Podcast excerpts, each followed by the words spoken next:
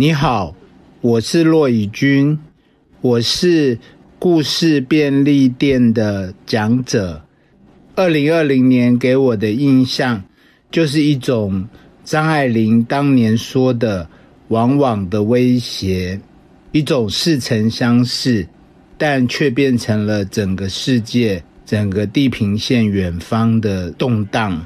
但因此，如果要说祝福的话，我更从心底祝福所有的人都平安，永远不要放弃文明那让人心醉的光辉灿烂，永远不要放弃思索，永远愿意同情理解他人的痛苦。我自己在二零零零年的时候，不太能想象二零二零年的我。是现在的样子。我这一生大概大部分的小说几乎都是在这二十年写成的，所以这几乎也就是我这一生的黄金时光吧。那我也耗了很大的力气，所以我二零二零年的身体呃又生了一个大病，但我自己也希望嗯新的一年我把身体也养好。那。对二零四零年的想象，我当然希望全部的世界、中国华人，其实都能够从过去这一百年鲁迅以后的这一百年，仍然的一个困惑、痛苦、恐惧，从这中间能够找到更有光的所在，更明亮的小宇宙。那祝福大家，谢谢。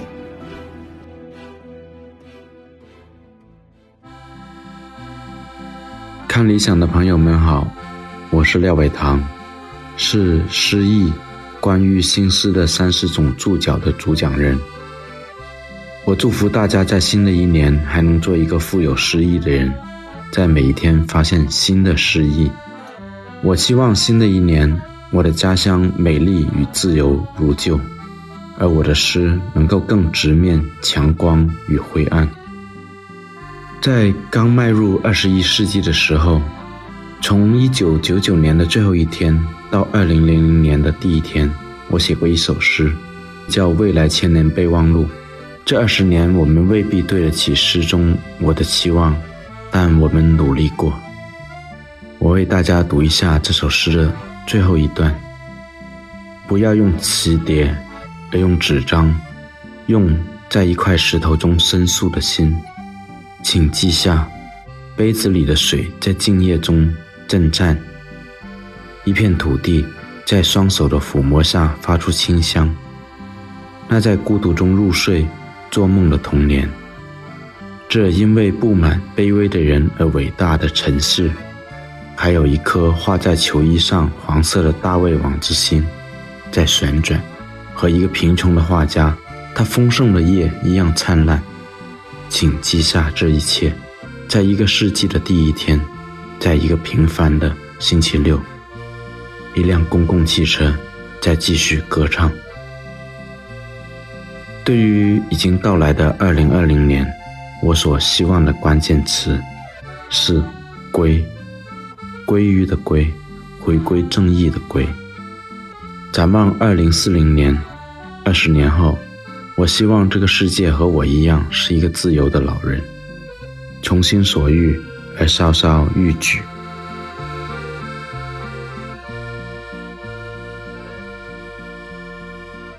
我前两天遇到一个懂这个五行八卦的朋友，他根据我们讨论了一下二零二零年的天干地支，觉得二零二零年的关键词是暗流涌动。这个不是封建迷信啊，这个只是。呃，闲话杂谈，我非常期待在二零二零年结束的时候再见到这个朋友，看他能不能够总结二零二零年圆回来他这个给出的暗流涌动这样的预言。二零二零年的开头显得挺沉重的，远方的世界里有大火，有导弹，有被击中的客机，希望还是不要暗流涌动吧，希望大火能扑灭，和平能继续。希望我们能过平凡的、快乐的生活。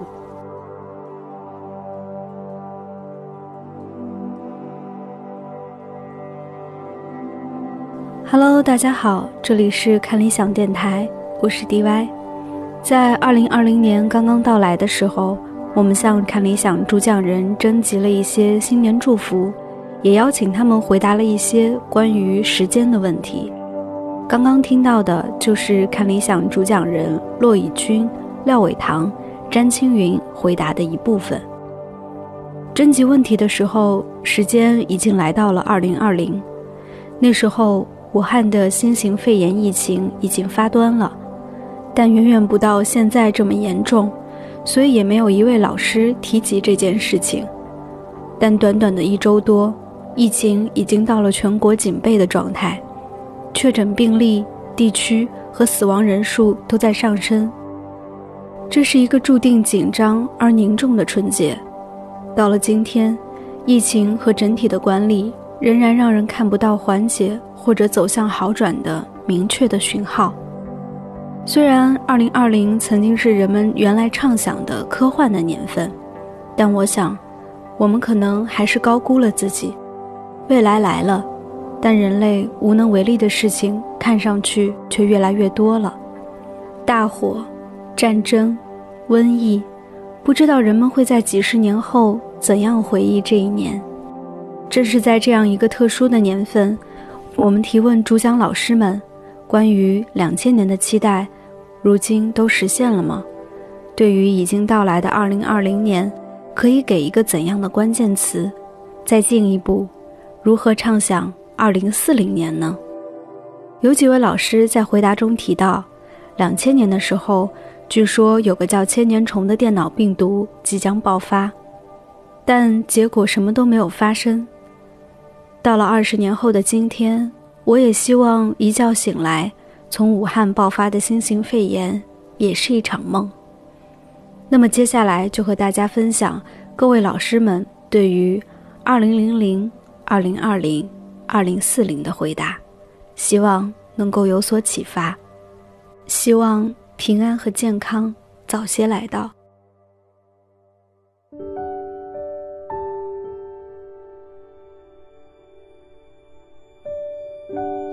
看理想的朋友们好，我是徐子东，是二十世纪中国小说节目的主讲人。哎，在二十年前啊，我对二零二零啊想都不敢想。觉得非常遥远，没想到这么快啊，就进入了二十一世纪的二十年代。记得上一个世纪的二十年代，可是多事啊。《老残游记》里边，主人公问路，有一个老翁告诉他：“前面的路呢，都是从后面过去走出来的，你要回头看看，一定不会错。”所以呢，要知道二零二零和以后怎么样，重新啊回头读读梁启超一九零二年写的《新中国未来记》吧。By the way，那正是我 二十世纪中国小说的第一篇。要问二零四零会怎么样？哎，说真话，我还真不知道啊。感觉眼前这个世界。发展速度飞快，但朝什么方向呢？真不好说。看理想的朋友们，大家好，我是徐奔，是世界人文经典通读计划的主讲人，在这里向看理想的朋友们拜个年，祝大家在新的一年里快乐幸福，一切顺利。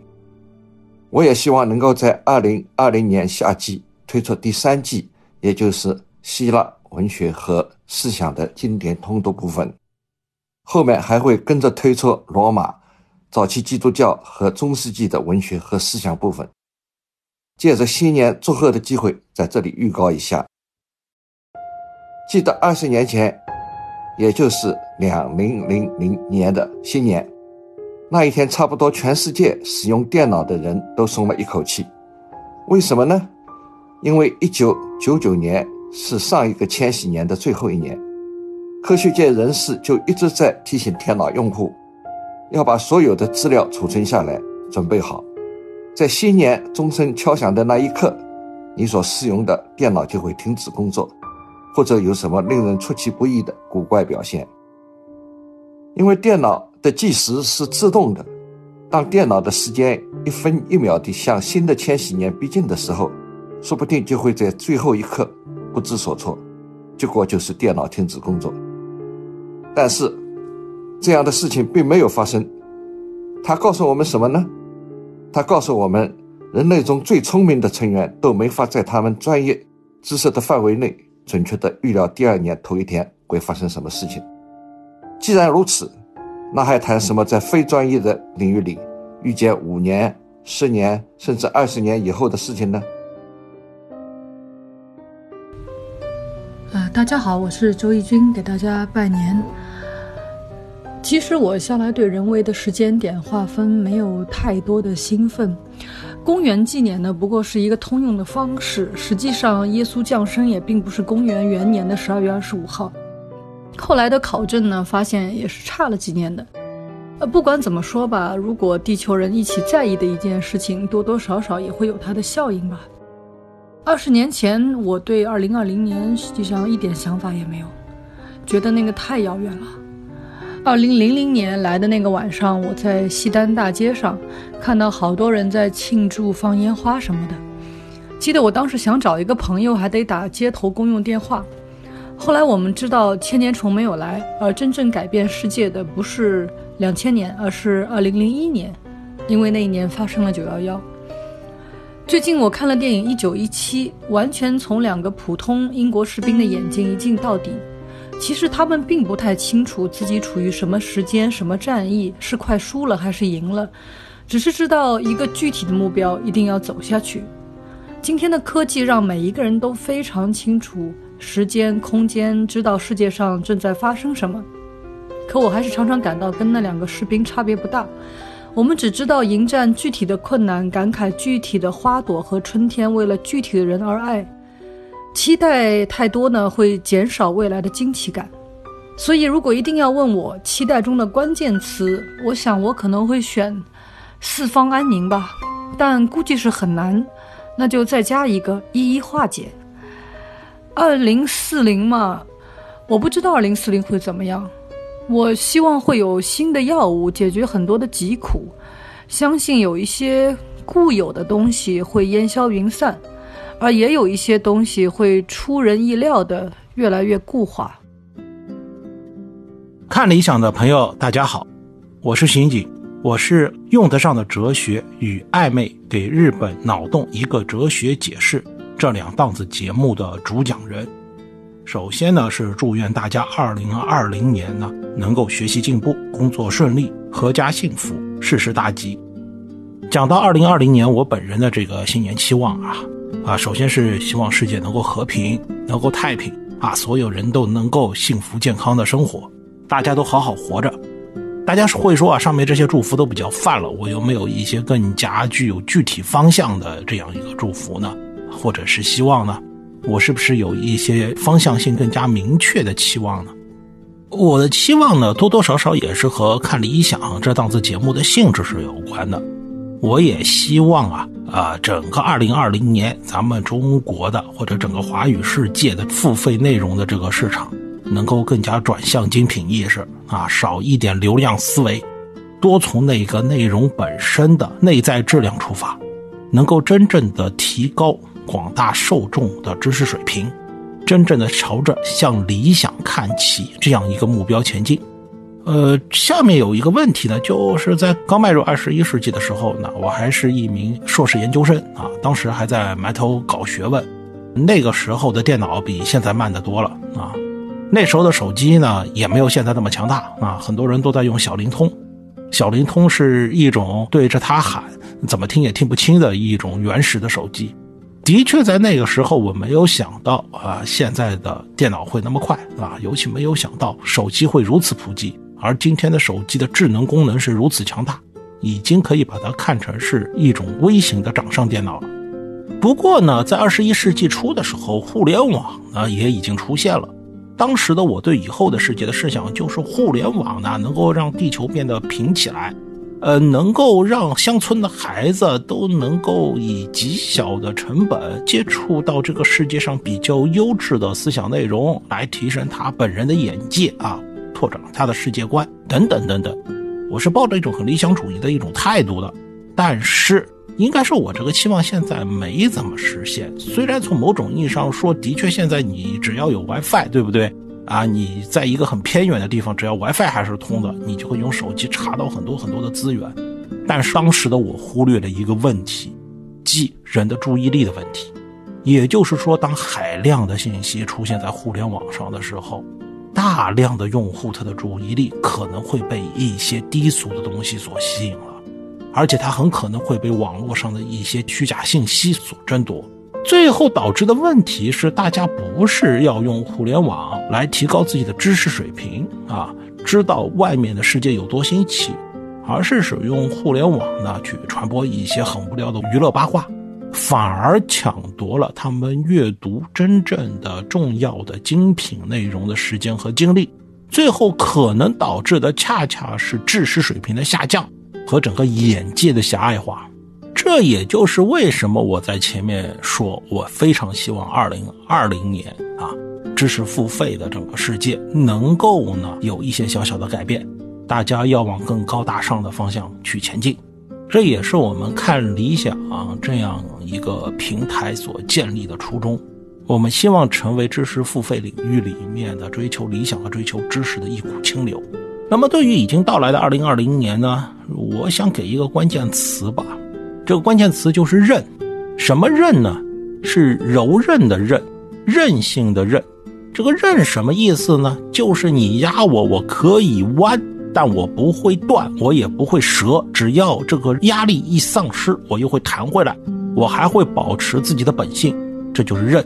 这道理也非常简单哦，就是我们面对的这个世界的确有种种的不如意的地方。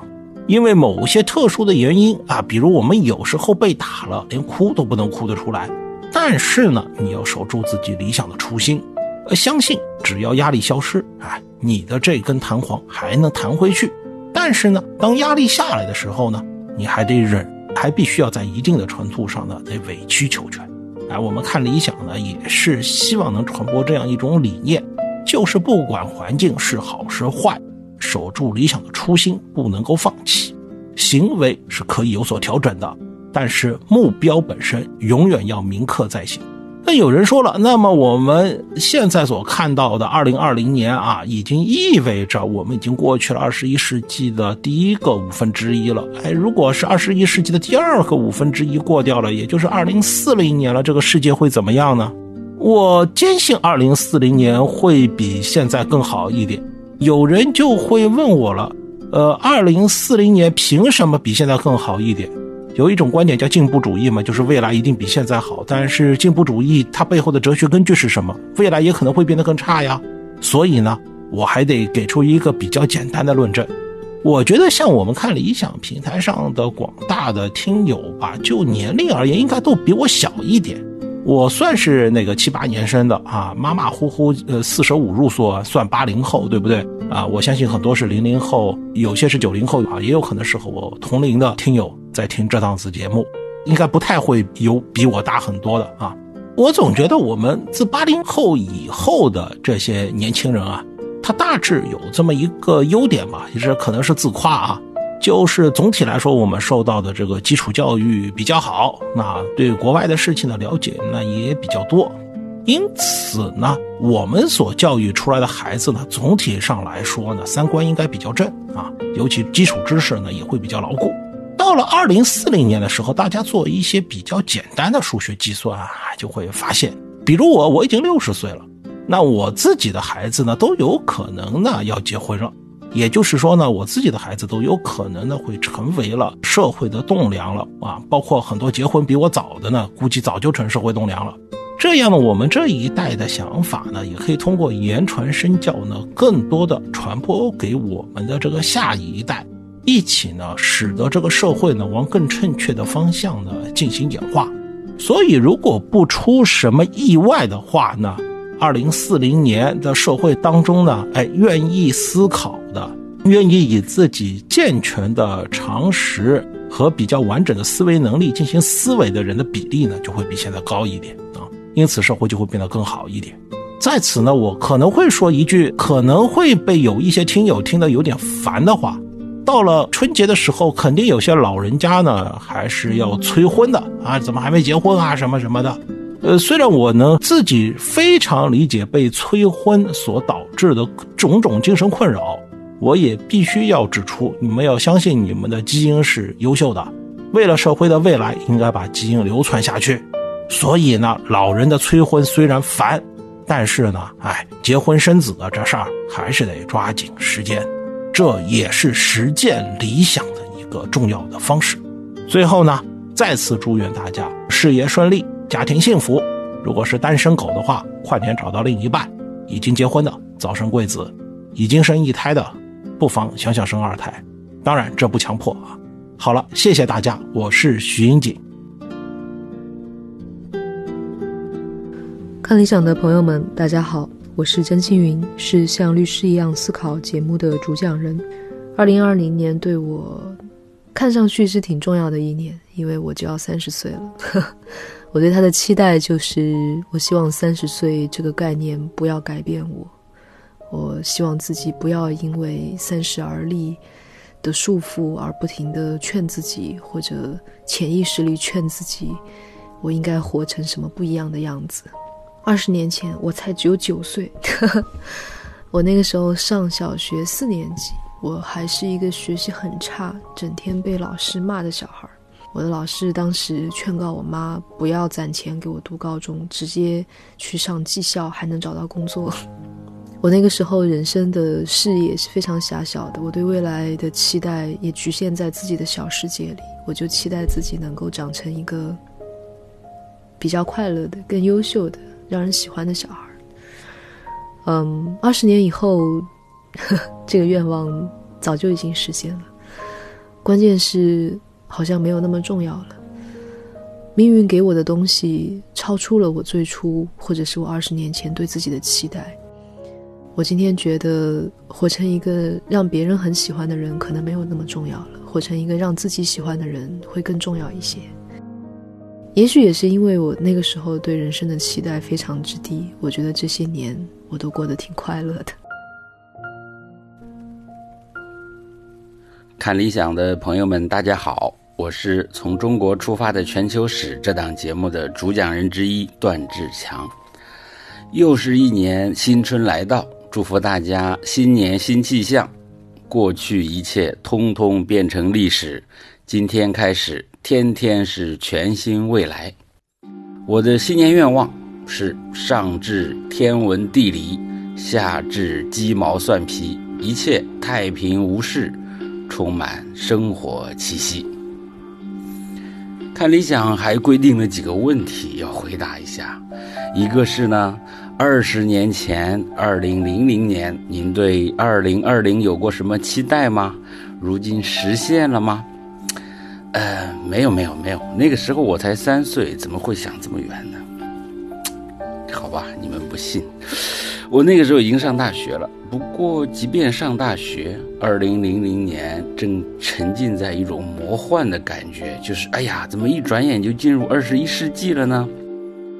像我这样一九八零年出生的人，一直就是被教育要畅想未来，未来在哪儿呢？那就是二十一世纪。所以一旦真到了二十一世纪，大家的反应都是一样的，哎，怎么时间旅行还没实现？人类还没有移民火星，所以呢，二零零零年虽然是二十年前的过去，当时大家却好像已经生活在未来。今年二零二零年虽然是在未来，大家好像却有点相反，有点活在过去的感觉。呃哈喽，大家好，我是看理想中国摇滚小史节目的。呃，策划人和主讲人小韩啊，在这里祝大家新年快乐！在新的一年里呢，希望大家继续保持独立、清醒、酷，然后继续保持自己的身上的那个摇滚精神吧。那在二十世纪初，就一九九九年的时候，那个时候我可能也是一名高中生，那个时候还就是觉得。嗯，未来是非常模糊的。二零二零年可能只出现在科幻小说里面，呃，然后那个时候就完全想象不到现在是什么样子。我觉得除了我之外，可能很多人都无法想象二零二零原来真的就这么快的到来了，而且是现在呃这样。呃，新裤子的庞宽，新裤子乐队的庞宽曾经。说过，他以为的二十一世纪的这种新科技，就是那种动画片里的那种大铁疙瘩的机器人儿能够满地跑，然后能够实现一部分那个就是恐龙科赛号什么的那种那种科幻吧，就是大家穿着铠甲，然后被发射出去拯救世界。二零二零年到来的时候，发现并没有一个可以铠甲英雄可以，呃，拯救我们，我们只能自己拯救自己啦。我希望在新的一年里，我们可以就是很好的去跟自己相处吧，去和自己热爱的东西相处，去和嗯自己不得不去面对的事情去相处，嗯。然后前两天我跟朋友聚会的时候，大家说到一个词，就是要认清现实，但是坚持美感。希望这样的就是对于自我的默默的坚持和抵抗。以及坚守可以持续到二零四零年，当我也变成一个老太太的时候，还会有嗯坚韧的性格，还会有广博的爱，还会有呃并不靠后的发际线，还会依然可以跟大家一起聊聊天、讲讲故事。好啦，就这样吧，新年快乐！各位看理想的朋友们，大家好，我是焦元溥，是交响乐。一听就懂的古典音乐史，还有交响乐古典音乐入门指南的节目主讲人以及策划人，在已经到来的二零二零年，还有即将来临的鼠年，非常不能免俗的，希望世界和平，国泰民安，也希望看理想的大家能够多听音乐，多读好书，多多参与译文活动。如果我们不能够救世界，那么也至少要试着救自己。给自己更丰富的心灵生活。可是就我自己而言呢，因为我是西元两千年大学毕业，所以到今年的六月，也就是我大学毕业二十年了。那想想看，这二十年的变化还真的非常的多。从原来呃正规或者正直的专业是 International Relations 国际关系的学习，到后来去念了音乐学博士。那这段期间，二十年来也写了十一本书，啊，想想是蛮惊人的。那么，在未来期待下一个二十年，到自己逐渐要迈向退休的时候，我想在现在四十出头到这个，呃，六十五岁啊这段时间，应该好好把握的话，会是人生另外一个黄金时期。至少在写作上面，希望能够交出更多的作品。和大家分享。那当然，这我心里面已经有一些计划，也逐步在实行。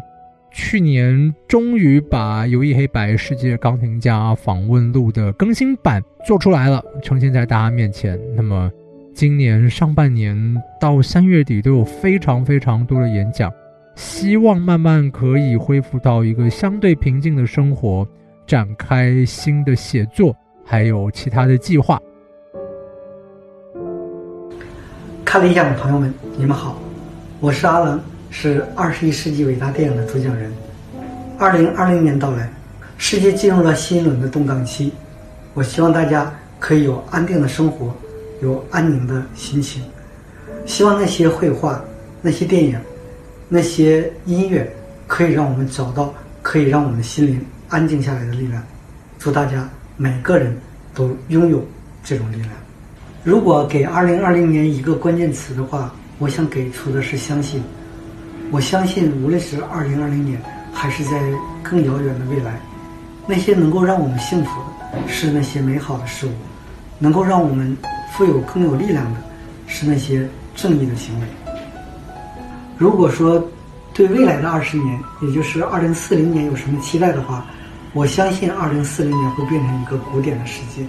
因为到现在二零二零年以前的整个二十一世纪里，太多太多的新东西，太多太多的新事物出现，这些新和旧形成了一个态度截然相反的一个对立，或者是说新和旧之间的融合并没有进行的非常好。我希望未来的新是站在古典的基础之上，对旧进行了一个很好的融合、很好的继承的基础之上。而我相信，这种古典一直是一种恒久而伟大的力量，催促我们往前走。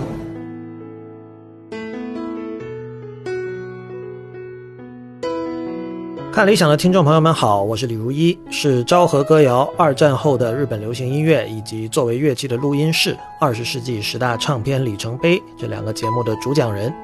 在此，我向大家拜年，祝大家在鼠年里活得更加自由，更有选择。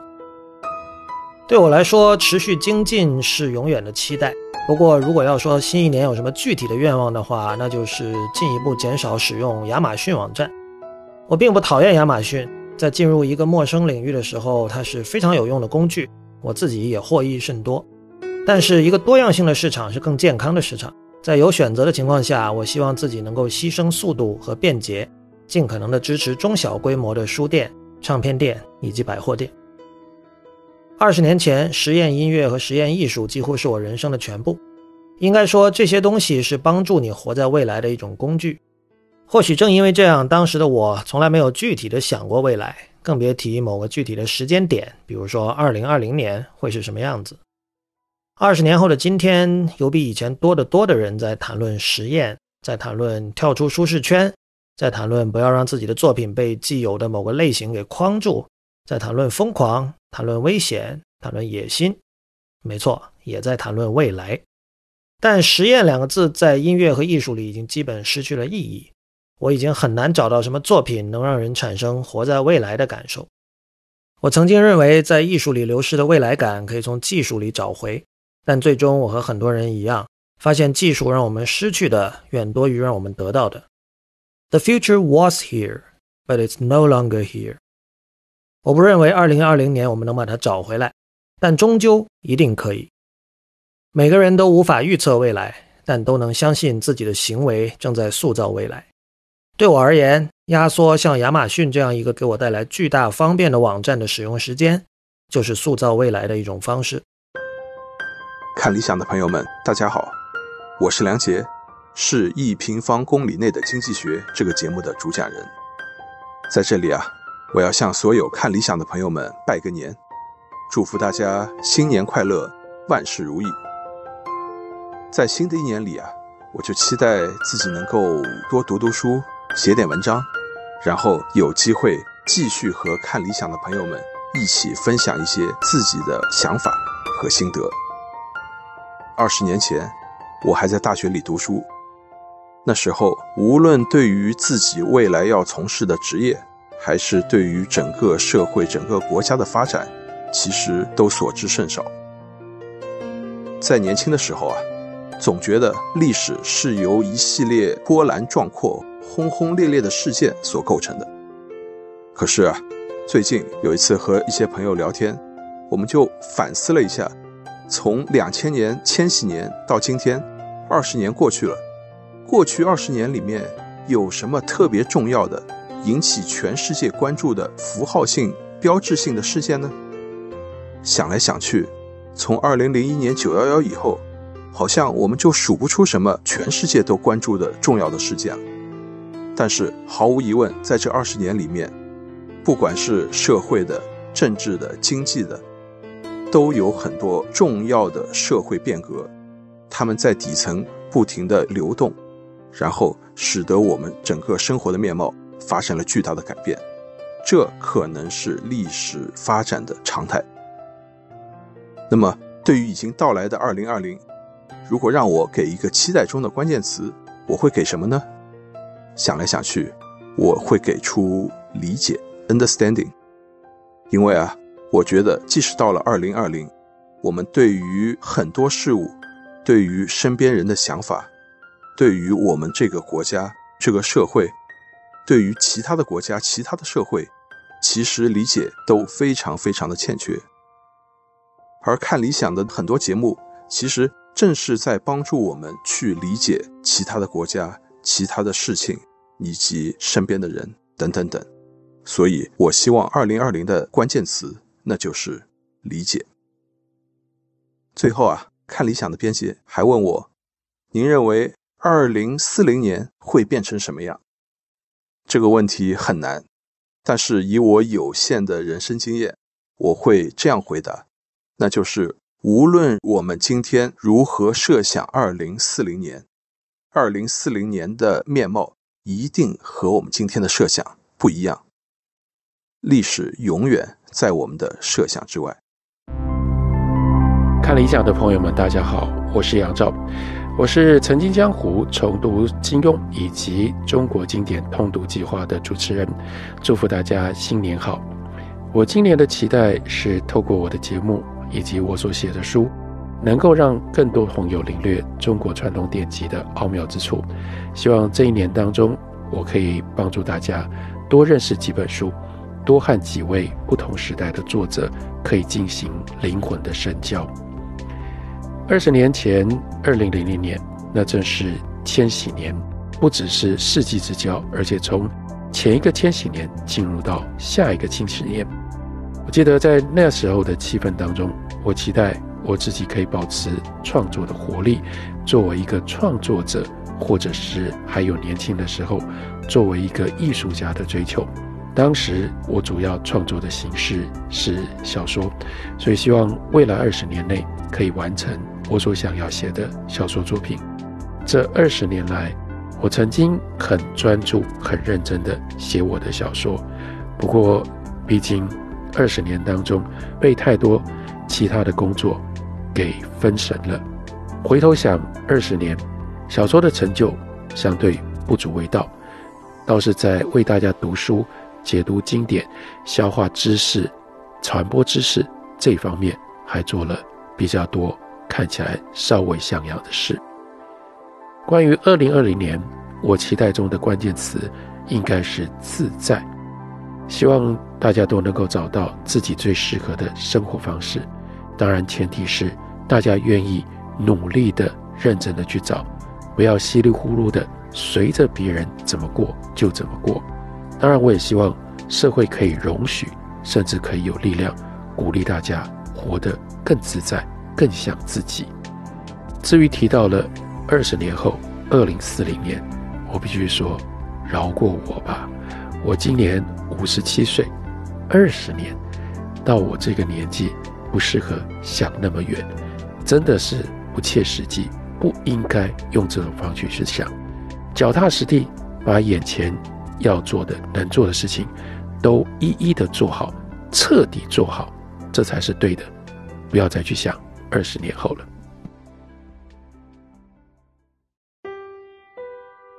看理想的朋友们好，我是闫飞，像社会学家一样思考的主讲人。对于已经到来的二零二零，如果让我给一个关键词，我会说慢。我们整个社会就好像是一列高速前行的列车。火车司机不断的踩油门，轰鸣的一路向前，生怕落后一点就会被别人超车。在今天的社会里，所有人似乎都像打了鸡血一样，都在强调拼搏精神、狼性文化、社会的成功观。我们就连在教育上，都是从头到尾的在鸡娃。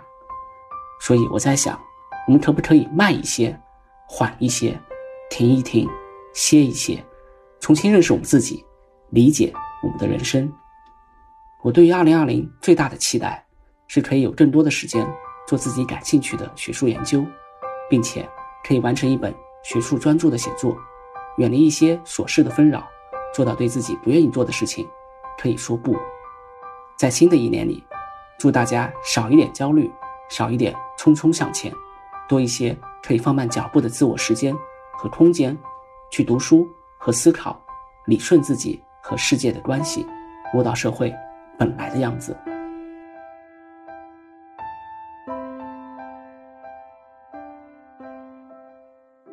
看理想的听众朋友们好，我是王瑞云，是西方艺术三万年和实践作品中的西方艺术史的主讲人。哎，时间怎么过得这么快哈？又是一年过去了。这里呢，就先祝所有的听众朋友们新年好。这个“好”字呢，其中包含了几层意思，希望大家呢健康、平安，还有喜乐。关于发财的祝愿，我就放最后吧。一是它的位置应该比前面那些靠后些。第二呢，我相信各位一定会从其他许多方面都收得到这条祝福，对吧？不过，有人如果对这个不满意，咱们把它提前些也没有关系了。反正谁都知道，钱不是万能的，但是没有钱是万万不能的，对吧？哈 哈一年终了和新年的开始，咱们还是要来做一个停顿，回顾过去一年我们做下的事、遇到的人。真心希望这种回顾呢是满怀感恩的，并且希望我们能感恩的不只是帮助过我们的人和事。甚至也要感恩曾经出现的挫折和困难，因为那些遭遇中往往会含有命运的深意，给我们提供成长的机会。我们要留心，绝不要用抱怨甚至怨恨去糟蹋了那些机会。如果能够做到这样，生命的真正喜乐才会降临。我呢，是把这个视为生命中真正的财富的。看理想的姑娘们问我，在刚刚迈入二十一世纪的时候，我有没有展望过现在？就是说，在二零零零年的时候，展望过二零二零年。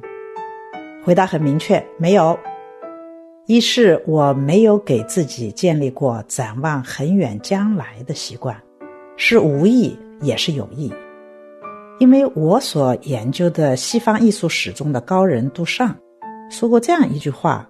挺打动我的，他是这么说的哈，他说：“我从来不为将来操心。”他还补充说：“我从不做打算，没有任何建设性的计划，所有这些都是一种小心翼翼的盘算。”哎，我们看杜尚的这些话，表面上好像很负面、很不正能量哈，哎，可是真的打动我，让我莫名其妙的觉得好像一直以来自己做错了什么事情。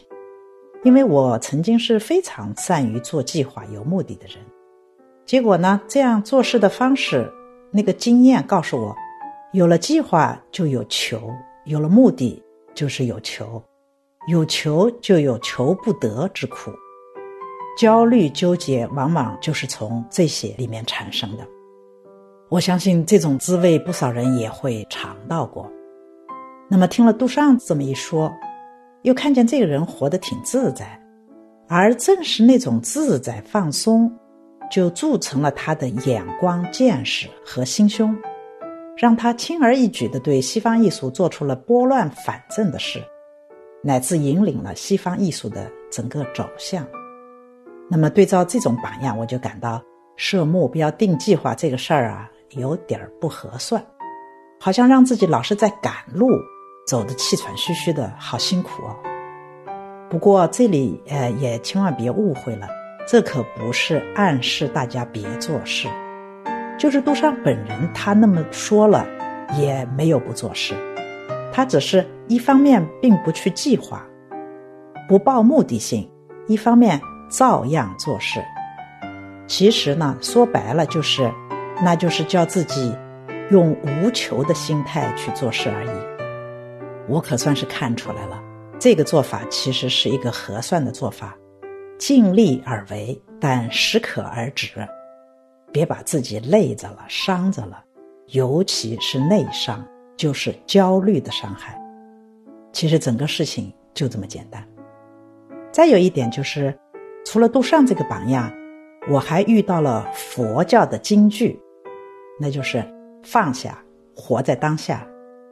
其实往深处一想，也就是叫自己不要有求的同样的忠告。这就让我更明白了：从今以后，只管去好好的做手上的事，可以做到专心致志，不必多想其他。该发生的必定会发生，我就省省精神，不白操那个心了。反正啊，就是七七八八的这些，让我一直以来呢就没有建立展望的习惯。更不去预设，那么照这样走过了这些年，嗯，感觉还行，基本不会给我制造什么问题了。当然，这里是个人经验哈，这就像穿鞋，每个人都有自己觉得舒服的鞋子去穿。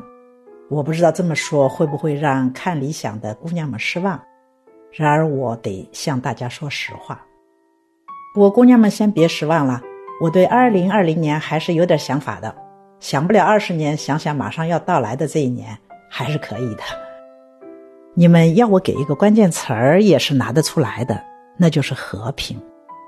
其实，尽管我说了前面那样一堆，但是我对世界、对前景、对将来不是没有看法和想法的。拿出“和平”这个词儿，就是从眼下去看世界的想法上来的。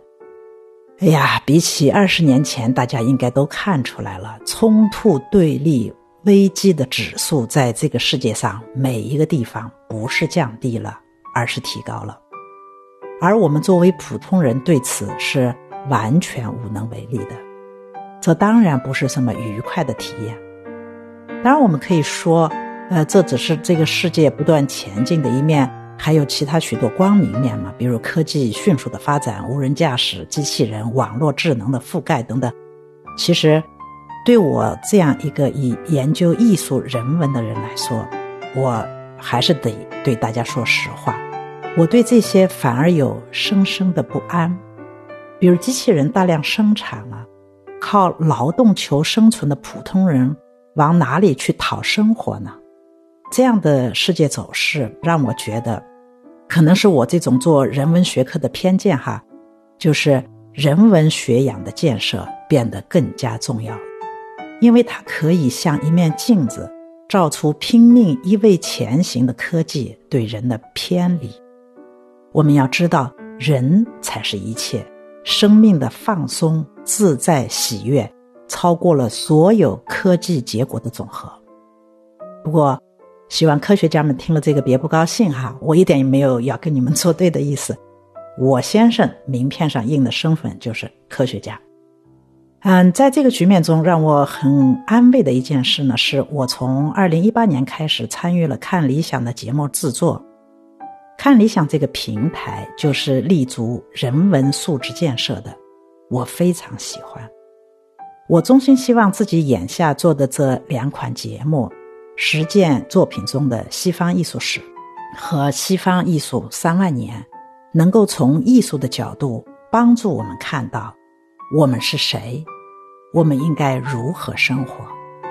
哎呀，得了，好像说太多了哈，嗯，不好意思，那就在这打住吧。这里还是衷心祝福听众朋友们过一个快快乐乐的春节。为了不说空话，咱们正在线上的这个西方艺术三万年，在春节期间停止更新一周，那就是一月二十八号和三十号这两次停播。过了那一周，在二月的第一周，咱们再恢复正常的程序，好不好？那就是。二月四号开始继续更新。哎呀，说实在的，大家一年忙到了头，都挺辛苦的，也该放下手机吃吃玩玩。对了，记得千万别吃太狠了，万一吃撑了，这里给大家一个小偏方，就是用大白萝卜煮水喝，或者直接打成萝卜汁儿喝下去。中午吃撑的，晚上就又是一条好汉了，该吃吃，该喝喝。这里给所有的人拜年啦，爱你们！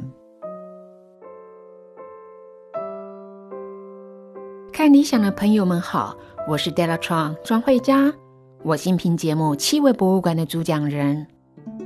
现在你问我，我二十年前的期待实现了吗？哼，不好说了。我原本就是一个怕期待的人，不期待自己成为一名得奖无数的优秀设计师。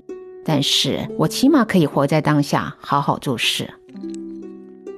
我是这么想象，人生其实就像打水漂，得好好的花时间来找一块适合自己的石头。我考虑这个石头不太轻，不太重，够平坦，有边缘，同时还得考虑扔掷石头的正确角度。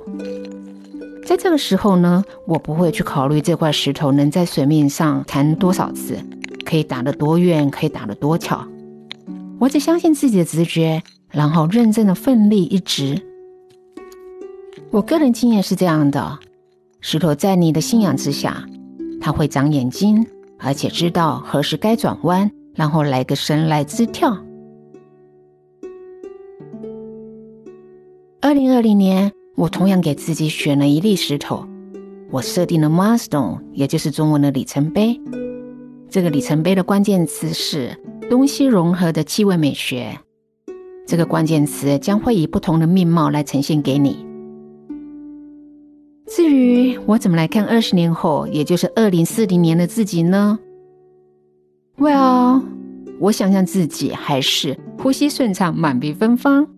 而且啊，可以不用打水漂，也不用打玻尿酸，就可以做一个酷酷的、美美的、和蔼的老奶奶。然后我想象自己可以很满足的坐在摇椅里，一摇一摇，闻出来你身上散发的青春气息。在温柔的黄昏之下，我们没有开灯，听你兴奋的描述你在世界某个角落发现的气味。然后用一种很愉快、很正面的挑衅语气跟我说：“嘿，德拉奶奶，怎么样啊？这个气味闻起来也很有趣，听起来也很好玩吧？”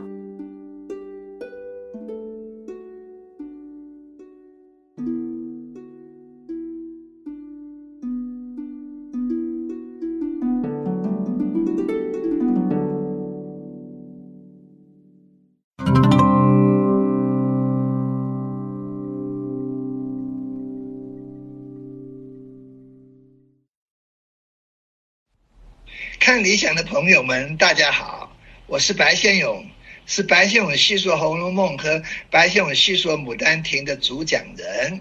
二零二零年，呃，新年的愿望，我希我希望，呃，我们的昆曲复兴运动更上一层楼，希望我们的青春版《牡丹亭》啊演到四百场。到了二零四零年的时候，啊，我希望。啊，我们中华民族的文艺复兴来到。